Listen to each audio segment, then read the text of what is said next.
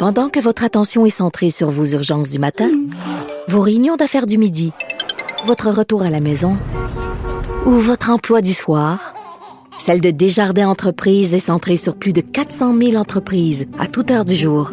Grâce à notre connaissance des secteurs d'activité et à notre accompagnement spécialisé, nous aidons les entrepreneurs à relever chaque défi pour qu'ils puissent rester centrés sur ce qui compte, le développement de leur entreprise. Philippe Vincent Foisy. Une nouvelle perspective de l'information.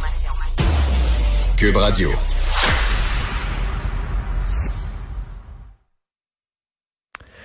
On parlait de COVID, de masques qui vont rester au moins jusqu'à la mi-avril. Euh, et de quatrième dose pour faire le point. Gaston Dessert, médecin épidémiologiste à l'Institut national de santé publique du Québec. Monsieur Dessert, bonjour. Bonjour. Euh, on a entendu Luc Boileau hier dire euh, il n'y aura pas de sixième vague, on va pas vivre exactement ce qui se passe en Europe. Est-ce que c'est la lecture que vous faites du côté de l'INSPQ aussi? Ben, c'est pas tout à fait ce qu'il a dit. Il a dit actuellement la montée est très récente et avant d'appeler ça une vague, on va attendre quelques jours. Euh, alors ça, je pense que c'est quand même une, une, une approche euh, prudente. Là. Maintenant, euh, est-ce que on aura une vague? Ben, C'est vraisemblable quand on regarde ce qui se passe euh, ailleurs.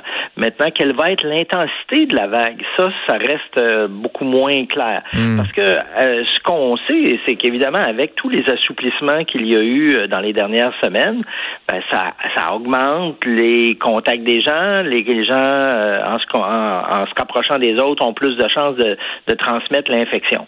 L'autre facteur dont, dont le docteur Boileau a parlé, c'est que de plus en plus, le microbe qui circule, le virus qui circule, c'est le BA.2, qui est plus contagieux que l'Omicron. Donc, qui se transmet encore plus facilement qu'Omicron.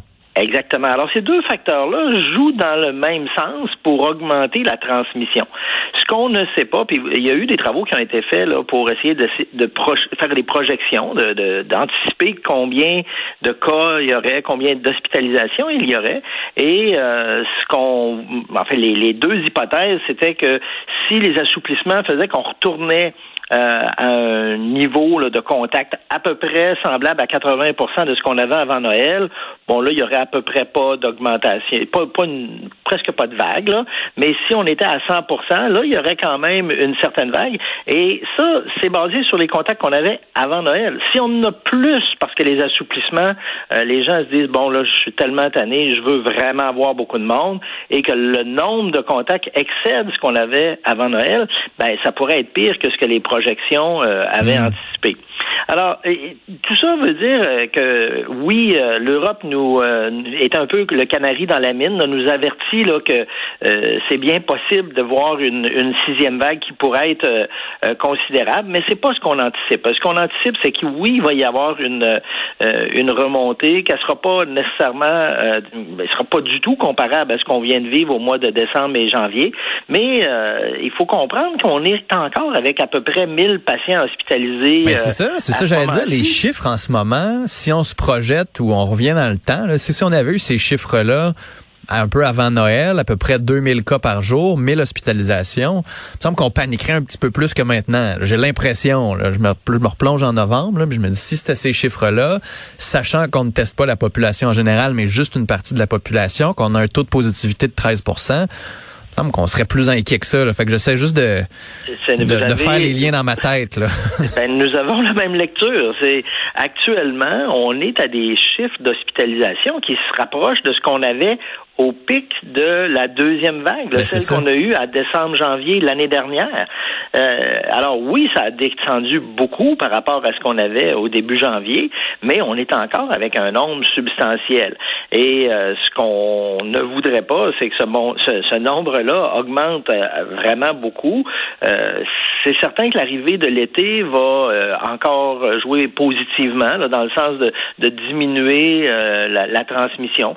il semble y avoir pour pour ce virus-là, comme pour les autres virus respiratoires, un, cycle saisonnier qui fait que durant l'été, il, se transmet moins. Hmm. Alors, à quel moment ça commence? Ben normalement, pour les autres virus respiratoires, rendus au mois de mai-juin, là, les, la transmission est, est déjà là bien bien affaissée. Alors, on peut penser que les prochaines semaines, le mois d'avril, là, euh, c'est là où on va voir ce qui va se produire en termes de, sixième vague, si jamais ça monte pour la peine euh, au point où on appellera ça une vague. Mais euh, la montée des, derniers jours est quand même préoccupante. Hmm. on, on s'attache pas un peu les mains en disant 15 avril, c'est sûr qu'il n'y aura plus de masque obligatoire? Ben, je pense que le gouvernement a mis cette date-là euh, il y a déjà quelques semaines. Euh, bon, euh, la montée qu'il y avait en Europe était déjà commencée, mais je ne pense pas qu'il soit complètement attaché dans le sens où, comme le disait M. Boileau, on, va regarder la situation, on va réévaluer au fur et à mesure de, l'évolution des cas et des hospitalisations. et, j'allais dire, pour le moment, ils, ils n'ont pas changer la date, mais ce que je comprends, c'est que le gouvernement euh, se, donne quand même la liberté de, de, changer d'idée là si la situation. On pourrait la repousser si jamais c'était trop compliqué ou c'était trop ben, euh, c'était trop euh, grave. C'est ça. J'ai l'impression qu'il n'y a pas de. Ils, ils, en ont pas fait un dogme sur lequel c'est impossible de jouer. Là, ils vont s'adapter selon l'évolution épidémiologique de la pandémie. Hmm. Sur le nombre de cas, le nombre de morts, est-ce qu'on a une idée de à quel point les hospitalisations en ce moment sont dues à la COVID? Et à quel point il y a des gens là-dedans qui sont hospitalisés et qui ont la COVID? Parce que j'ai l'impression que ça me donne quand même une idée de la gravité de la, maladie actuellement. On parle de 1000 hospitalisations, mais là-dedans, est-ce que c'est quoi la moitié qui euh, est hospitalisée des causes de la COVID ou c'est beaucoup plus que ça qui ont la COVID mais qui sont là pour un bras cassé, une appendicite ou autre? Là? Exactement. Alors, euh, quand on regarde les cas, euh, les gens qui sont à l'hôpital et chez qui on a détecté le virus, euh, la proportion des gens qui sont là avec la COVID, mais pas à cause de la COVID, elle est beaucoup plus grande chez les jeunes que chez les personnes âgées. Alors, chez les personnes âgées, là, on va avoir 80% des gens qui sont là avec la COVID qui sont là aussi pour la COVID. Et euh, dans les soins intensifs, la proportion qui sont là pour la COVID est encore plus grande. Donc, il y a toujours quelques individus, là, euh, même chez les plus âgés, même chez les personnes aux soins intensifs, qui sont là avec la COVID, mais pas à cause de la COVID.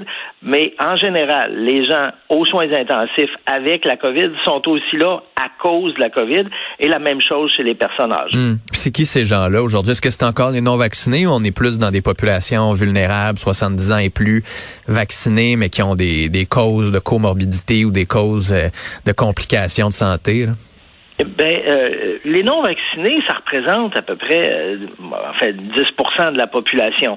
Euh, et donc, c'est pas 100 Si on prend 100 de tous les cas à l'hôpital, euh, on peut pas s'attendre à ce que 90% des cas hospitalisés soient des non vaccinés. les vaccinés, même si la vaccination réduit leur risque d'hospitalisation de 90% ce qui est beaucoup là, comme eux représentent à peu près 90% de la population des adultes, et, eh bien, on va avoir à peu près 50, 60, 70 des, des cas hospitalisés qui sont des vaccinés, euh, pour lesquels je dirais globalement comme population, le risque est beaucoup plus faible que chez les non-vaccinés, mais il représente tellement une grande proportion hmm. de la population qu'au total... Encore maintenant, là. Oui, oui, encore maintenant. Mais si on regarde pour les soins intensifs, là, j'ai pas les chiffres de la dernière semaine, mais on était euh, à, autour de, de 40, 50% euh, qui étaient des non vaccinés, euh, alors qu'ils représentent seulement 10% de la population. Ça veut dire que vraiment les risques d'aboutir à une maladie grave aux soins intensifs est, est vraiment plus élevé chez les non-vaccinés que chez les vaccinés. Hmm. Si on regarde l'état de la vaccination un peu au, Québec, on a l'impression qu'on a euh, une mosaïque. Là. Il y en a qui sont très bien vaccinés troisième dose, surtout les plus vieux. Ceux-là vont pouvoir aller chercher une quatrième dose, 80 ans et plus, par exemple, personnes immunosupprimées dans les CHSLD, dans les RPA. Euh, après ça, il y a comme l'autre tranche où on est allé chercher la troisième dose, mais il y a eu des cas de micron, fait qu'on attend encore le trois mois à peu près qui avait été euh, prescrit. Les jeunes sont allés chercher leur deuxième dose. Il y en a qui ont juste eu la première dose. Euh, à quel point l'état vaccinal en ce moment de la population est adéquat, vous rassure? Ben, je pense que vous avez bien fait le, résumé de la situation. Là. Chez les personnes de 60 ans et plus, euh, la grande majorité ont reçu trois doses. Euh, la raison pour laquelle euh, il y aura une vaccination dans les CHSLD et les résidences privées pour aînés, les RPA, puis les ressources intermédiaires et autres, dans ces milieux fermés-là, quand il y a un cas, hmm. les conséquences de l'infection d'une personne s'en vont vers tout le monde parce que là, il faut que tout le monde soit mis en confinement, isoler les gens. Et pour ces personnes-là, c'est leur milieu de vie. Sentez-vous qu'ils vont être difficiles à convaincre ou ça va être assez simple? Euh, non, ça devrait pas être trop compliqué euh, de les convaincre. Euh, je pense qu'ils ils ont vécu là les, les, les, confinements à répétition à cause de cas dans leur euh, dans leur milieu et dans ce sens-là, je pense qu'ils vont être heureux là, de minimiser les risques. pour les gens dans la dans la population générale, donc qui vivent pas dans ces milieux-là, le groupe qui a été identifié, c'est effectivement les 80 ans et plus. Pourquoi? Ben, vous savez, l'âge c'est le plus grand facteur hmm. de complications, de mortalité. Et euh, bon, c'est pas qu'à 80 ans les choses coupent au couteau, puis qu'à 79 ans t'as pas de, de, de risque là. Mais euh, vraiment, on a on a regardé chez les 80 ans et plus quelle était la protection donnée par la troisième dose, et on voit que cette protection là contre l'hospitalisation, elle est de l'ordre de 90 et, et ne fléchit pas. Hmm. Euh, elle reste élevée. Par contre, il y a eu des études qui ont été faites euh, en Israël qui montraient que si tu avais eu trois doses puis qu'on t'en donnait une autre, ben tu réduisais quand même encore un peu ton risque. Et c'est dans ce contexte-là où cette population-là, mais pas l'ensemble de la population, là, euh, est visée là, pour une dose additionnelle à cause de la vague actuelle là, qui va arriver euh, et, qui qu'on voudrait là, minimiser. Bon, Gaston Dessert, médecin épidémiologiste à l'Institut national de santé publique du Québec, l'INSPQ. Merci d'avoir été avec nous, nous avoir euh, expliqué tout ça, éclairci un, peu cette situation-là, qui reste préoccupante quand même, mais qu'on va surveiller très, très attentivement. Monsieur Dessert, merci beaucoup de votre temps ce matin. Merci à vous. Au revoir.